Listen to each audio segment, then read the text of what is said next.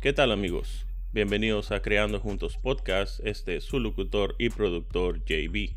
Esta semana estamos de regreso hasta la madre patria. Estamos de regreso a Madrid, en España. Con nosotros se encuentra Jessica. Jessica, ¿cómo estás? Hola, ¿qué tal? Jessica, a ver, platícame, para conocerte mejor y para que la gente te vaya conociendo mejor. ¿Quién eres? ¿A qué te dedicas? ¿Y en qué rama creativa te desenvuelves? Vale, pues me llamo Jessica Rojas, soy, eh, soy fotógrafa, aunque me dedico más al vídeo, pero actualmente se me conoce más por fotografías de la luna. Se podría decir que soy una lunática porque estoy muy especializada, hago no exclusivo, pero casi exclusivo fotos de luna, de sol y de Vía Láctea sobre todo. Y me dedico, en este caso, o sea, siempre me he dedicado a la fotografía y al vídeo, y ahora como las cosas evolucionan más al tema redes sociales, ¿no? Creo contenido para, otras empresas en redes sociales.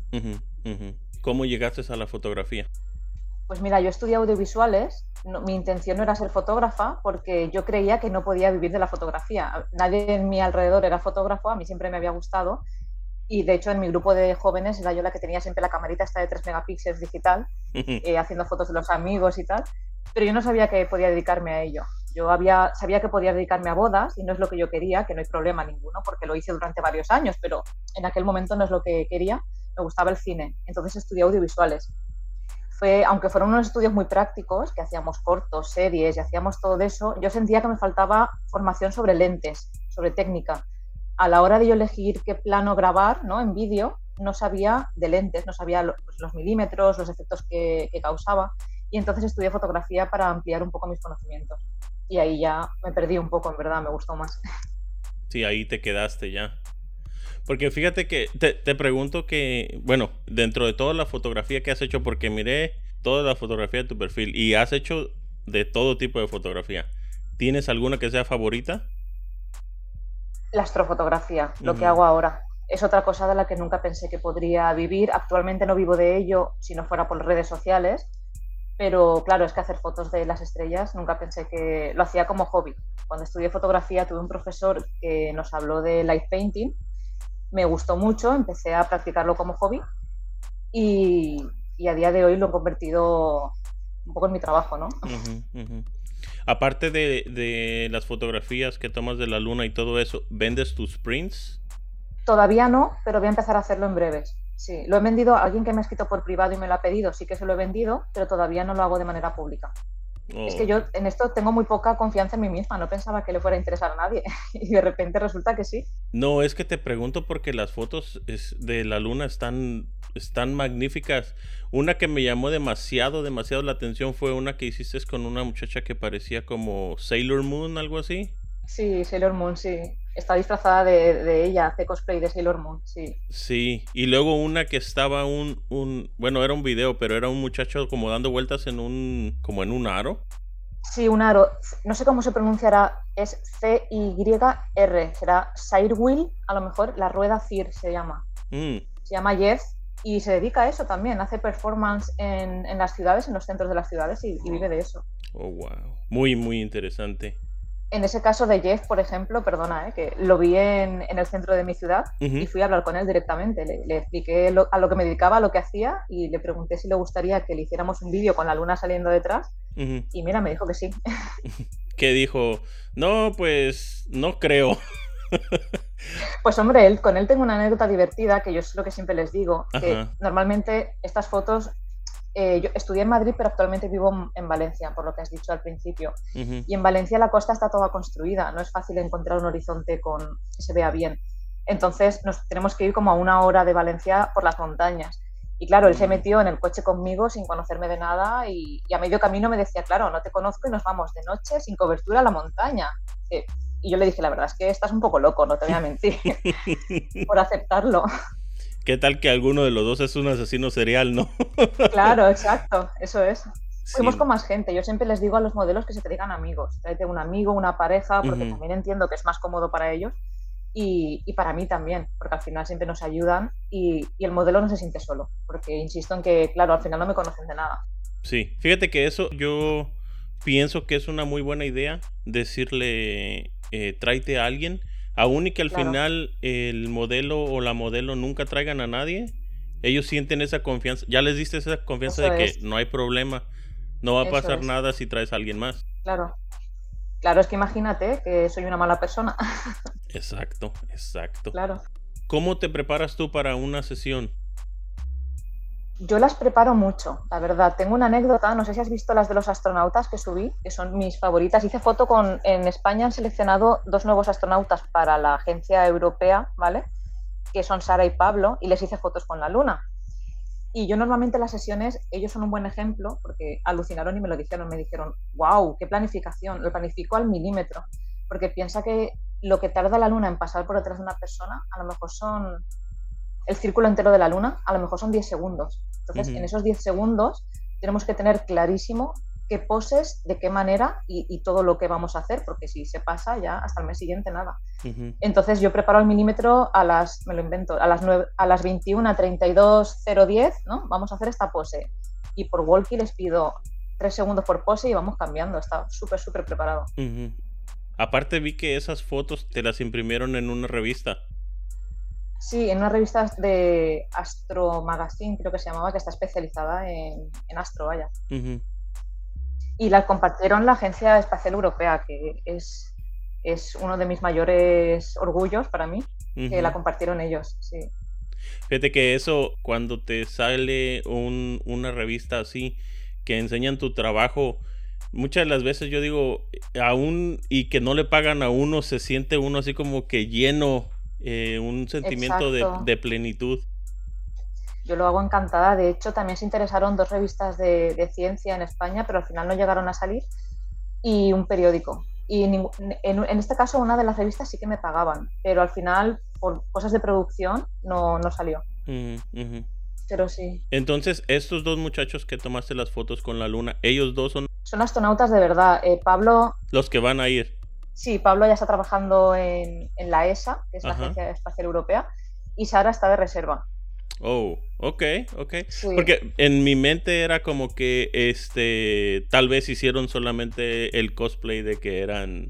No, me pasa mucho. De hecho, yo creo que muchos no se lo tomaron muy en serio por eso, pero no, no, son astronautas de verdad. Además, esto no se sabe, ¿eh? pero quizás eh, para la misión Artemis de la NASA hay asiento para dos europeos y quizás uno de ellos podría ser Pablo. En Europa creo que tenemos 11 astronautas actualmente en activo y habrá asiento para dos. O sea que podría ser Pablo el siguiente en ir a la Luna. Yo le hice las fotos diciéndole que para mí esto era como un...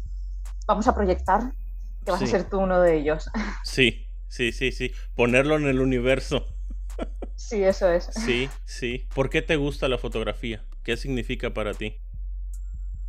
Me gusta porque es capturar un momento único que quizás no vuelva a pasar y por la capacidad que tiene de emocionar a las personas si está bien hecha la fotografía. Es lo que más me gusta. Sí.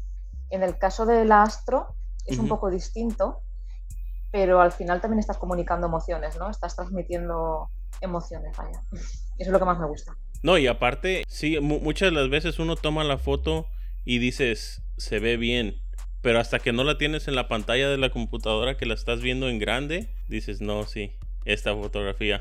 Claro, eso pasa mucho. A la hora de fotografiar eventos, por ejemplo, yo siempre digo que los fotógrafos, me pasa a mí y entiendo que nos pasa a todos, ¿no? Cuando cogemos la cámara, nos... Yo, por ejemplo, me transformo, ¿no? Yo ya solo estoy viendo en, mi cabeza, en, en, planos, ¿no? De composición.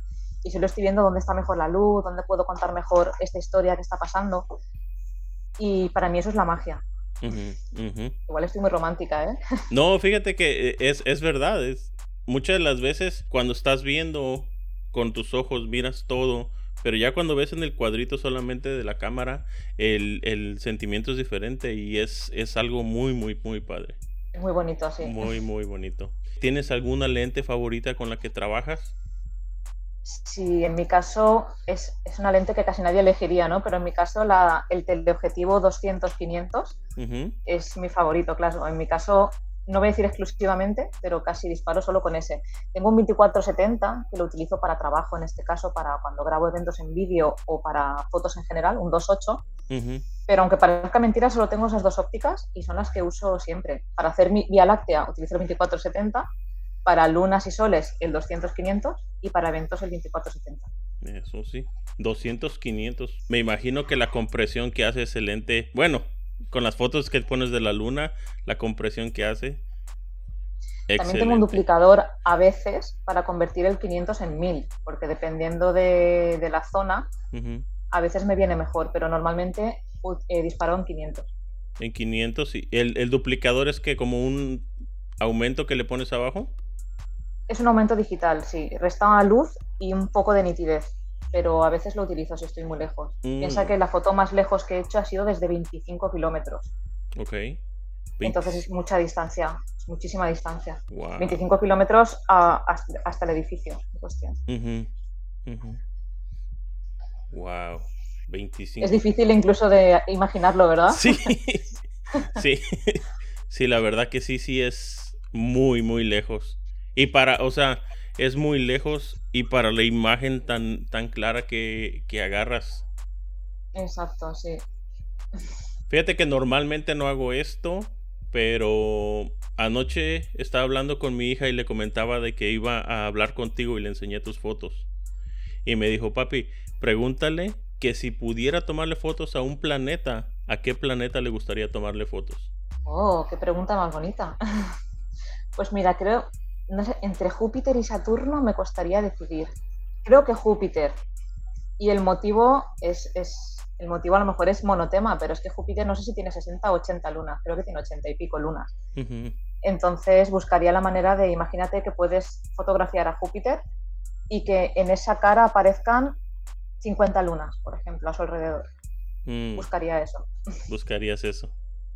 Sí, porque le enseñaba, le dije, mira, voy a tomar, voy a grabar con una chica que ella hace fotografía de la luna y le enseñé. Y no, papi, pregúntale, pregúntale, porque ella también le gustan los planetas.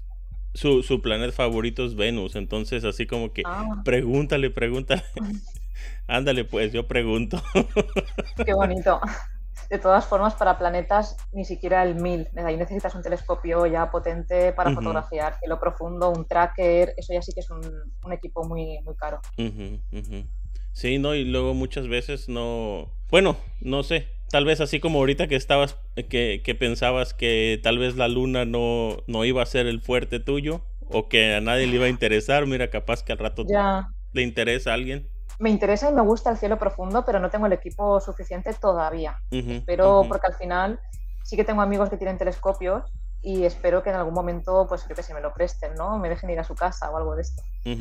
O a lo mejor, quién sabe, hacer una colaboración con algún centro de observación.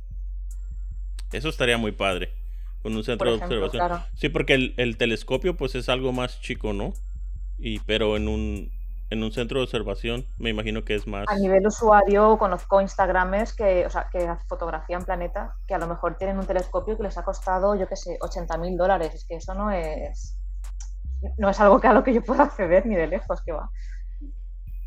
No, es, es, es muy, muy, muy, muy caro. Digo, para tener un, un telescopio de buena calidad, pues.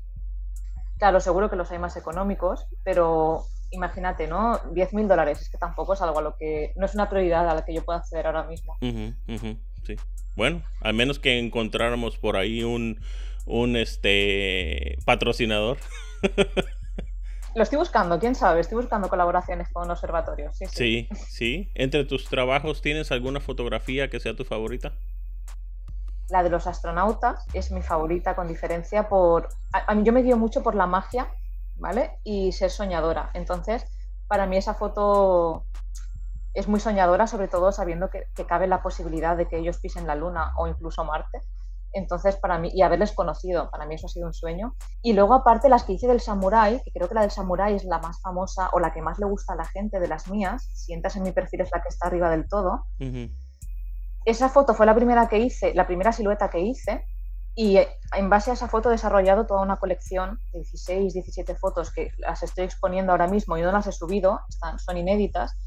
Y todo lo que engloba a eso son mis favoritas, porque tienen relación con Japón y yo soy una enamorada de Japón. Y el tema samurai en las fotos me gusta mucho. Entonces esas dos.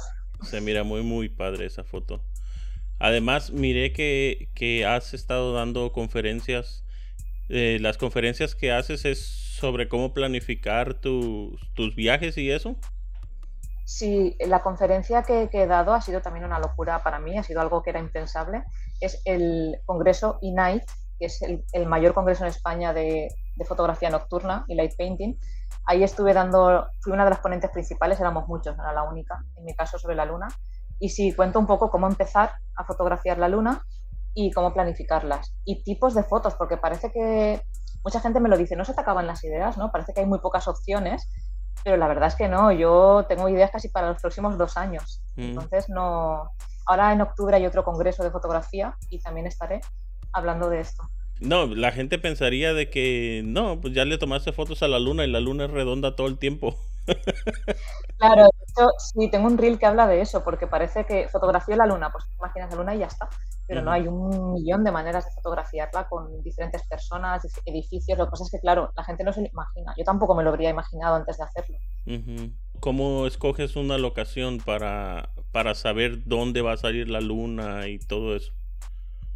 Pues en tema de urbanización, es decir, edificios, busco los que están. Claro, para fotografiar la luna tienes que tener cierta distancia. Al final aquí hay mucho de matemáticas, de calcular lo que mide el edificio y a la distancia que me tengo que poner para que la luna lo cubra o simplemente quede, quede de una manera que yo quiero comunicar eso, ¿no? Entonces busco normalmente eh, sitios, no voy a decir famosos, pero sí emblemáticos de las ciudades y busco en cuáles de ellos se puede, se puede hacer esta distancia y esta planificación. Si te pones a mirarlos, en España tenemos un millón de castillos medievales. No, no, acabaría nunca y todos están en montañas altas de fortificaciones. Y si te pones a mirar Europa, que ahora estoy en ello, todos los castillos que quieras, es que hay un millón. Sí. Entonces, me gustan los castillos medievales sobre todo y personas. Ok. Te preguntaba porque ya ves que hay estas aplicaciones que te dicen dónde sale el sol y la luna y, dónde van a estar cuando se meten o cuando salen. Entonces no sé si usas tú eso. Yo la verdad nunca he usado eso. Sí, las uso, si no sería imposible. A veces, aún usándolas, hay un margen de error de 3-4 metros, que es cuando yo salgo en los vídeos que hago en Instagram corriendo, porque ya digo, el tránsito de la luna a lo mejor son 40 segundos y si me falla 4 metros, es, parece una tontería, pero es mucha distancia, 4 metros, entonces tengo que correr hacia un lado o hacia otro. No, y, Tiene que ser una... Perdona, no, te iba a decir que la planificación tiene que ser súper exacta. Tú tienes que poner la altura del castillo o de lo que sea, si es una persona, un metro setenta, me da igual lo que mida, y si es el castillo tienes que saber la altura exacta del castillo, si no, no, vas a acertar. Súper difícil. Entonces investigas también la, la la altura del edificio, la arquitectura y todo eso? Sí, eso es. Wow. Eso es, es un trabajo que, mucho trabajo detrás. A veces no aparece la altura en ningún sitio o yo no la encuentro. Y lo que hago es un poco, a ver, al final todos los castillos medievales, todos no, pero muchos están entre 30 y 50 metros los más altos, 50 ya es mucho. Entonces yo más o menos a ojo puedo hacerme una idea no exacto, pero sí puedo pensar, está entre 20 y 30, ¿no? Y el margen de error es menor.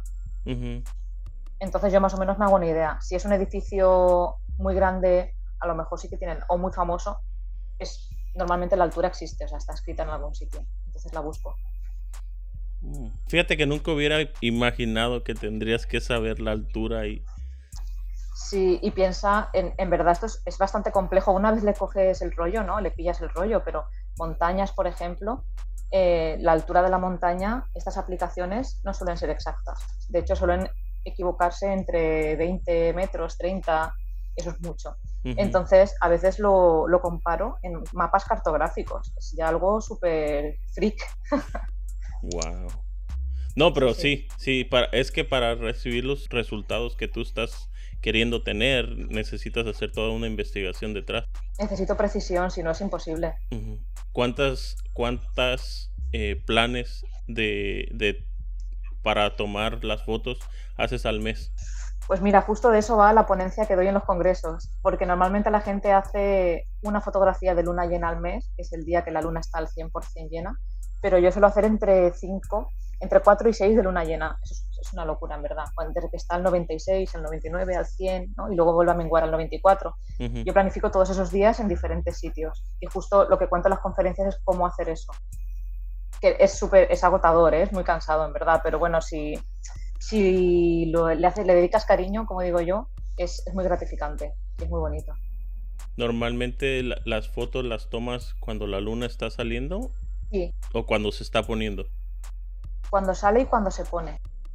Cuando sale en el objeto que fotografías, que no es la hora de salida de luna, es la hora de salida en ese sitio. Sí. Es distinta. Sí. No, te pregunto porque no sé si es más fácil tomar, como por ejemplo la fotografía en, en los edificios. Tal vez es más fácil tomar la foto cuando está saliendo la luna que cuando ya se está metiendo, que ya está todo oscuro, sería solamente la silueta, ¿no? Eh, hay luces para todos los tipos. Por ejemplo, la puesta de luna es más sencilla en cuanto a que tú la estás viendo caer. Mm, Entonces es más fácil calcularlo, incluso sin aplicación. Y cuando sale es más difícil porque no sabes por dónde va a salir. Es, ahí, tienes que tener- ahí tienes que ser preciso. Sin embargo, la puesta de luna suele ser a las 6 de la mañana, a las 5, a las 4. Y yo madrugar tanto lo llevo regular, verdad. A pesar de ser astrofotógrafa, lo llevo regular. sí. No es como que algo muy, muy, muy padre. No a todos nos gusta levantarnos temprano. No, no acostarme por hacer fotos, vale, pero acostarme y madrugar, eso es regular. ¿Qué crees que es la parte más difícil de ser un fotógrafo como tú? Monetizarlo. Cualquier tipo de fotografía, ya no solo astro, cualquier tipo de fotografía, para mí lo más difícil es monetizarlo. Incluso hacerte valer, porque yo mis primeros, los primeros años vendía mi trabajo muy, muy barato y si me regateaban decía todo que sí. Es, para mí lo más difícil es todo eso. Y bueno, si me pongo a pensar más, que creo que lo más difícil también, porque al final si tú te dedicas a la fotografía, ¿tú te dedicas a la fotografía? Te pregunto. Sí. Vale, pues a- imagino que estarás de acuerdo conmigo. Cuando te dedicas a ello profesionalmente, el hacer fotos a lo mejor es el 20 o el 30% de tu trabajo, como mucho.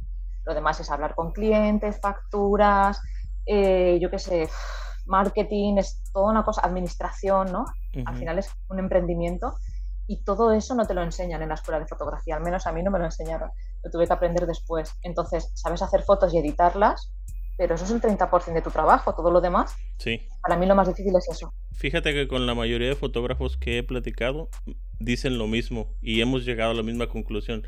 Porque no solamente es saber usar la cámara, saber usar los programas, el encontrar clientes y no solamente el encontrar clientes, encontrar clientes que quieran pagar por el trabajo. Eso es. Y que paguen lo que tú pides. Porque yo estuve trabajando en una empresa mucho tiempo con mucha responsabilidad, eh, creando contenido, marketing en sus redes, un poco todo esto. Y una vez mi, mi jefe, yo era la responsable del departamento de comunicación, y una vez mi jefe me dijo, es que subir fotos a Instagram lo puede hacer cualquiera, hasta mi hija de 14 años. Ostras, eres el jefe de la empresa, ¿no? Y, y yo soy la... No, no me digas eso. No es tan sencillo como subir una foto en Instagram y al igual que disparar una foto no es tan sencillo como darle un botón en automático y ya está. Hay mucho más trabajo detrás. Sí, sí. Sí, no, y eh, es que eso también siento que falta un poco más de, de educación hacia el público, porque mucha gente piensa que no, pues tú ya tienes una cámara profesional, nomás le aprietas el botón y la, la foto Eso sale. es. Y más hoy en día que yo me compré un móvil hace poco de, yo tenía siempre móviles antiguos y como ahora el contenido vertical para Instagram me lo piden muchos clientes, me compré un móvil, eh, un móvil bien y ostras, en ese móvil en automático, dependiendo de para qué cosas, me funciona casi mejor.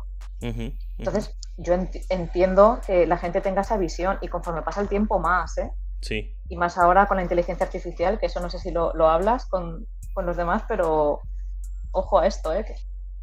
Fíjate que eh, eso siento que la inteligencia artificial, si se usa como herramienta, va a ayudar mucho a la gente. Mucha gente piensa que, que, que los, los va a detener, pero pienso que nos Yo está también lo creo. Yo también lo creo y la, la apoyo mucho. Eso que dicen, de hecho hay un meme que dice, la inteligencia artificial no te va a quitar el trabajo, el humano usándola sí. ¿vale? Yo, yo, yo creo eso, pero también es verdad que, por ejemplo, los fotógrafos que viven del stock, que son muchos, yo creo que eso se va a perder porque al final puedes crear ese stock mucho más rápido y mucho más fácil. No todo tipo de stock, el que tiene modelos reales, entiendo que no, pero porque ibas a pagar ¿no? lo que pagas en un stock, creo que se van a abaratar mucho los costes. Sí, creo, ¿eh? Sí, sí, yo siento que sí. Además, eh, puedes buscar cualquier cosa en, no sé, 10 segundos que dura en cargar el programa. Exacto. Yo creo que el fotógrafo que sepa usar los prompts bien, que, yo, yo, por ejemplo, no soy una de ellas, yo todavía no sé, me parece difícil.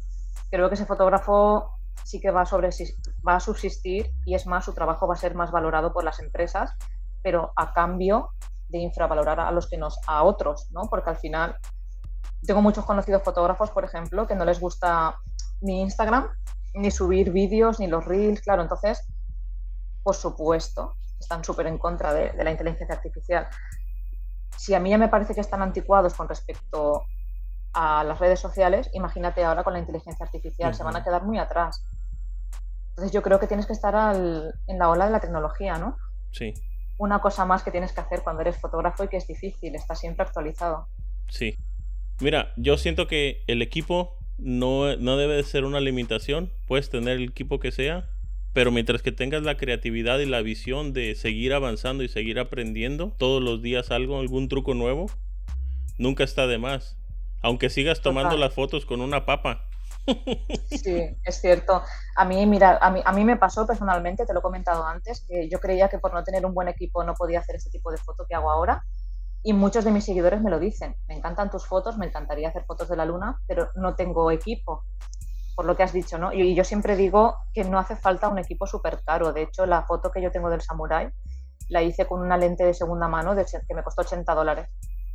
Sí. Y es la foto que más gusta con diferencia de todas las que tengo.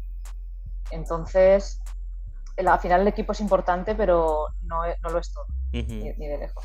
Fíjate que eso también es una de las cosas que mucha de la gente no sabe. Que, que puedes conseguir los lentes de, de, lentes usados y los puedes encontrar a veces que a, a, mitad de precio de lo que cuestan cuando lo compras nuevo. Claro, sobre todo si los compras antiguos. Este que te digo yo que me costó 80 dólares es súper antiguo, a lo mejor tiene 30 años. Es manual, no es automático, pero bueno, si sabes usar una cámara en manual, ¿qué más te da, no? Yo en este caso quería probar este tipo de fotografía de la luna y no tenía en aquel momento dinero para comprar un objetivo mejor. Pues probé con ese en manual, más difícil, pero bueno, es yo al final disparo siempre en manual, tampoco hay una gran diferencia. Sí. ¿Qué, qué es lo que llevas a, a, un, a una sesión? Mi 200-500. Ajá. Eh, hablo de una sesión de astro, ¿eh? Sí, de, una sesión de astro, ajá. Perdón, era lo que te iba a preguntar. claro, claro el 200-500, un intervalómetro y un trípode. Bueno, y, el cuerpo de la cámara. Lo más importante, el trípode. Sí, no se hace falta tanto. Si, hay humanos en la foto, si hay personas, entonces llevo walkie-talkies para hablar con ellos. Sí, como dices que, vas a la montaña y todo eso, me imagino que hay poca recepción de, telefonía. Claro, a veces ni siquiera hay nada. No, no funciona. Entonces los walkie-talkies son imprescindibles. Mm, interesante, interesante. ¿Qué crees que es lo más gratificante de ser un fotógrafo como tú? Si logras emocionar a la persona que está viendo tus fotos, de la manera que sea, me da igual la emoción que le llegue, el caso es que se emocione, para mí eso es lo más gratificante. Si logras hacer que la otra persona sienta algo al ver tus, fotos o tus vídeos. Fíjate que miré, miré un video tuyo que y yo comparto esa, esa emoción de que vas manejando en la carretera y dices, oh, esto se ve bonito, déjame paro. Sí. lo hago mucho, sí. Sí, yo a veces trato mejor de irme, de irme a manejar solo porque siento que si voy acompañado con alguien podría molestarle que veo algo y me quiero parar a tomarle una foto. Claro, yo lo hago al contrario, porque a veces si, si conduce, en este caso mi pareja, si conduce él, a mí me da la, ocasión de decirle, para, para, y él para. Normalmente, imagínate, ¿no? A veces me ha pasado que es una autovía y, no podemos parar. Entonces, para, yo me quedo en el arcén, salto el quitamiedos que se llama para tirarme, ¿no? A salir de la carretera y él se va con el coche y luego vuelve a buscarme, ¿no? Eso no lo podría mm. hacer estando sola, por ejemplo. Sí, sí. No, digo, muchas de las veces no hay dónde estacionarse, como, como mencionas. Claro, yo este, eso que me ha pasado sobre todo en una puesta de sol, claro, que, yo no he planificado, que simplemente cuando yo voy conduciendo a un sitio para la luna, muchas veces por el camino veo cómo se pone el sol. Y ahí me pasa muy a menudo, sí, lo de tener que bajar corriendo, porque es que lo estoy viendo y no, estoy viéndolo, estoy viéndolo. No, y, lo, y lo ves y, te comienzas a imaginar lo que, cómo va a bajar y qué podría hacer con esa bajada de sol. Eso es, muchas veces si voy sola también no hay nadie que me grabe. Mm. Entonces, eh, yo creo lo que decía, ¿no? A mí me parece muy importante también en este caso mostrar lo que hay detrás. porque si no la gente no se lo imagina. Todo lo que te he contado de planificar, la gente no lo imagina. Entonces a mí me gusta grabarlo, si no es en ese momento, por lo menos recrearlo en otro, para que la gente lo pueda ver, ¿no? Un poco cómo se vive. Sí, también vi un video que, que, ponías una cámara amarrada como en un como en una cerca, ¿no? Sí, o por ejemplo tengo uno subido con una moto, que no lo hago de normal, pero esa vez lo hice, que a mí me pasó que iba con la moto y justo vi ponerse el sol en, un depósito que había y paré la moto corriendo y hice fotos, pero claro, estaba yo sola, no había nadie grabándome. Entonces lo que hice fue, hice las fotos del sitio y luego repetí como que yo llegaba con la moto y paraba, por ejemplo. Mm. No lo suelo hacer, pero en ese caso lo hice. De hecho, hay comentarios de gente diciéndome, qué casualidad que había alguien grabándote. Como no, obviamente, grabándome. Claro. Sí, eso es lo que mucha gente no entiende, que no todo, bueno, los videos no se hacen todo en un solo tiempo. Imagínate que, que grabar en una película así rápido. Claro, no, sería pues imposible. De hecho, la, aventura sí es una foto de luna muy, muy importante para mí. O sea, yo para mí hay distintos tipos. La, la, luna que es al 100%, que sale en hora azul, que para mí esa es la importante del mes. Ahí suelo tener un plan eh, que para mí es muy importante, ahí intento llevarme a alguien solo para que me grabe vídeo. Normalmente es un amigo. No, ¿Nunca le tomas fotografías a la luna cuando apenas está empezando? Que parece así como una. como una línea nada más. Como una. Bueno, yo le, yo le digo que parece como una bananita. Sí, tengo, tengo algunas en mi perfil también porque si no siempre la luna llena, a mí me gustan todas sus fases, pero también las tengo, o cuando está en cuarto menguante y está saliendo la mitad y parece un cuernecito. Sí. Ahí también tengo alguna. Mm. Muy, muy, muy interesante. ¿Qué otros proyectos vienen para ti? Para mí viene seguir ampliando mucho lo que hago. En este caso solo he estado por España, quiero mm. salir por Europa. Me encantaría ir a Japón, eso es un proyecto a más largo plazo, pero es un sueño. Y ahora, por ejemplo, tengo una exposición entre, entre manos que te he comentado antes sobre samuráis y, lunas y soles y vías lácteas, que son inéditas, solo se pueden ver en, persona y me gustaría llevarla a más sitios. Entonces estoy trabajando en mover esa exposición en diferentes ciudades y los siguientes proyectos para mí de luna que digo, me gustaría que fueran ya por Europa e incluso más. Entonces estoy mm. trabajando en organizar todo eso. No, pues si vienes por acá a hacer una exposición a San Francisco, avísame, yo quiero ir. Me encantaría. ¿Qué consejo te gustaría darle a alguien que apenas está tratando de empezar en la fotografía o que te darías a ti misma si estuvieras empezando de nuevo? Vale, voy a ser muy sincera y si luego no queda, no queda bien me lo, me lo borras. y si queda bien, dejas esta frase entera. ok el consejo que daría es que tengas ahorros, que tengas dinero ahorrado, porque yo empecé a querer dedicarme a esto sin tener nada y nadie me contó que necesitas invertir como si fuera un negocio, un poco lo que hemos hablado antes, ¿no? Es un emprendimiento en el que no se sabe cuántos meses vas a tardar en, que te funcione y, y, vas a tener que invertir en equipo, sobre todo al principio. Y yo, por ejemplo, todo eso no lo tenía. Yo en mis inicios era por las tardes trabajaba de recepcionista en una escuela. En cuanto salía, lo empalmaba con hacer burritos en un sitio de burritos en el centro de Madrid hasta las 4 o 5 de la mañana. Y luego por las mañanas incluso hacía un rodaje mío personal de cuando vivías, no lo sé, era joven y eran otros, otros tiempos, pero trabajaba para poder pagarme el poder dedicarme a esto. Hoy en día lo habría hecho al revés. Habría ahorrado un trabajo de cualquier otra manera y luego lo habría invertido. Yo invertía mientras trabajaba, entonces lo que me sobraba de pagar el alquiler, comer y vivir, lo invertía, que normalmente era muy poco. Y tardé mucho en poder dedicarme a esto. 100% quiero decir, lo hacía en, como extra.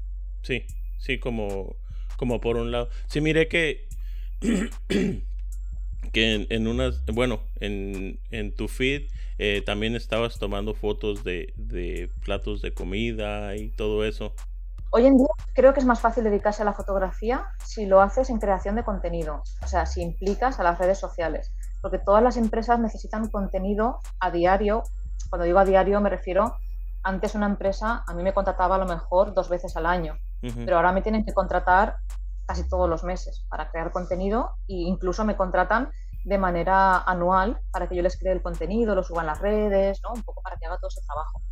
Yo creo que hoy en día es más fácil por esto, Pero cuando esto no existía, ya digo, la misma empresa que ahora me contrata todos los meses, antes me contrataba dos veces al año, porque con eso le bastaba para su página web y poco más. Entonces, Sí, pues para solamente para hacer los menús y, claro, y, y la página web, tienen razón. Antes era diferente, todo esto está creciendo.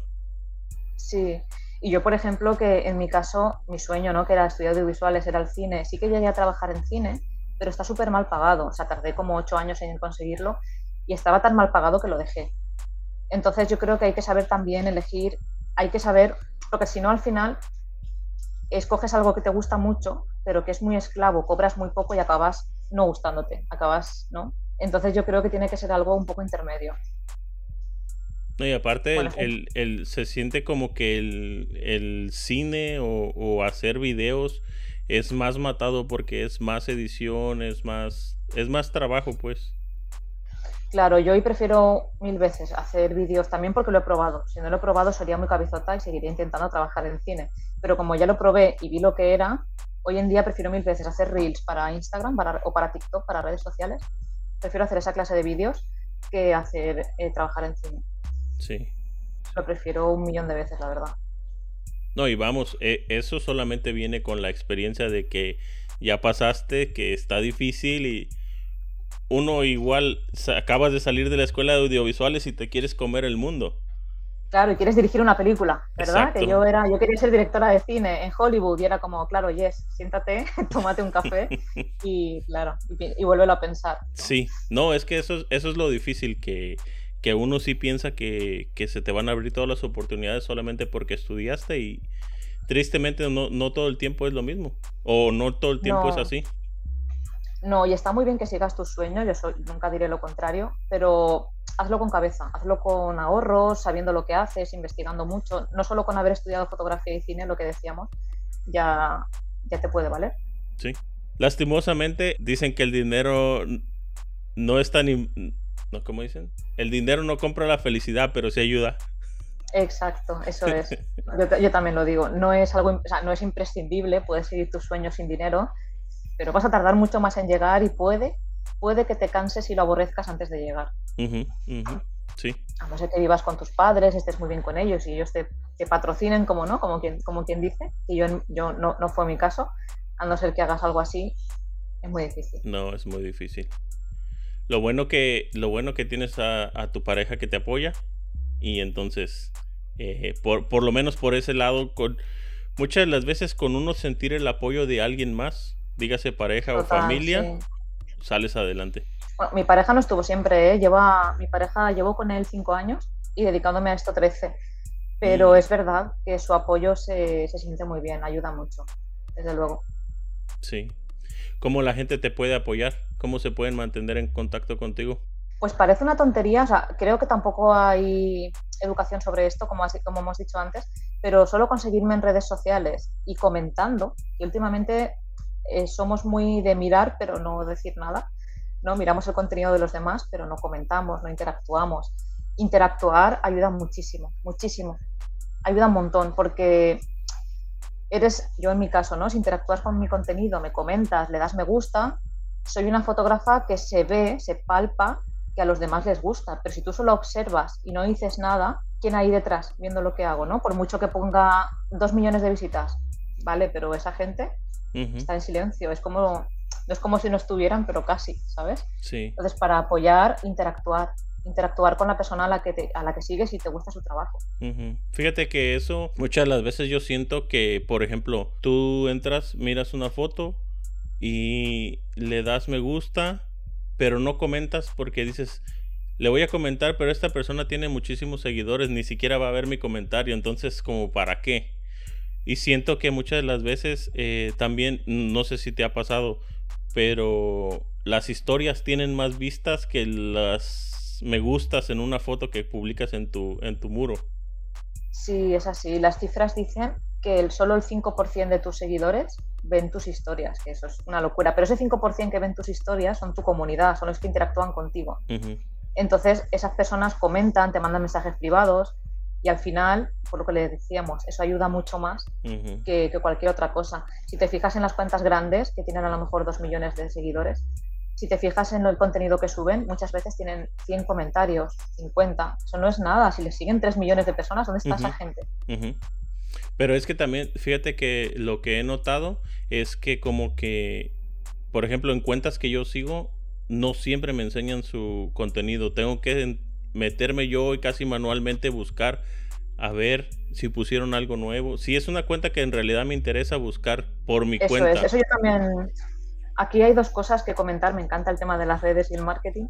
Y es que al final también tienes que formarte en esto. Si quieres que tus seguidores, ¿no? Por así decirlo, vayan a buscar, o sea, te sigan hasta el punto de buscarte, tienes que tú que hacer algo ahí. Tienes que trabajártelo a nivel de marketing. Eso por un lado. Y por otro, eh, Instagram es una empresa al final y su algoritmo funciona por interacciones. Si tú interactúas con la cuenta que te gusta, es decir, le comentas, cuando ves una historia le envías un mensaje, Instagram te lo va a mostrar más, porque mm. entiende que te interesa y que es relevante. Pero si tú no interactúas, no te lo muestra. Es, así de sencillo. Entonces, como nunca interactuamos con nadie, claro, no te lo, no te lo enseña. Instagram te enseña con quien tú más interactúas. Así de sencillo. Sí, y, tal vez por pena a veces no, no interactuamos. Sí, por pena. O a veces, a mí me ha pasado que no, a veces te metes en el bucle de ver vídeos, ¿verdad? Y te metes en un bucle de pasar vídeos y no le das ni a me gusta. eso, eso al final, si no es alguien a quien sigues, pues bueno, pero claro, eso no, no apoyas al creador de contenido en este caso. Eso sí. Jessica, pues mucho gusto que viniste y nos compartiste un poco de lo que haces que yo sé que, estás un poco corta de tiempo y por eso lo hicimos un poquito rápido. Gracias. Pero bueno, lo bueno que se dio, espero que no sea la última vez. Y yo, la verdad es que muy a gusto, me ha gustado mucho y mira, esto es un logro. Que tú me hayas querido entrevistar es un logro. No, no, no, por mí un gusto este conocer eh, la idea de esto es conocer a más gente. Como te mencionaba en el principio, antes que empezáramos a grabar, la idea de esto es humanizar a la persona que está detrás de un nombre en las redes sociales. Conocer, como por ejemplo en tu caso, que has batallado para llegar a donde estás. Y, pues eso es un logro. Gracias, gracias porque yo creo que lo que haces es muy bonito también. Muchas gracias a ti por, por aceptar la entrevista y bueno, a veces digo eh, la entrevista, pero yo siento que es más así como una plática. no me gusta tanto. No me gusta tanto el, el, del entrevistador. Sí, es así como salen mejor las entrevistas. Si tú entrevistas preguntando y sin, ¿no? sin este. En España, colegueo. No sé si esa palabra existe, el colegueo. ¿no? Como, de, como de amigos. Oh, ok. Si, tú no, si tú no generas este ambiente como de distendido de cervezas, ¿no? Por así decirlo. Si no generas eso, la entrevista no es lo mismo. No, no, no es lo mismo. Me ha pasado. ¿Verdad? sí, me ha pasado. Eh, pues Jessica, cuídate mucho. Suerte en el evento que tienes al rato. Gracias. Y, que estés bien. Gracias, un placer igualmente. Adiós.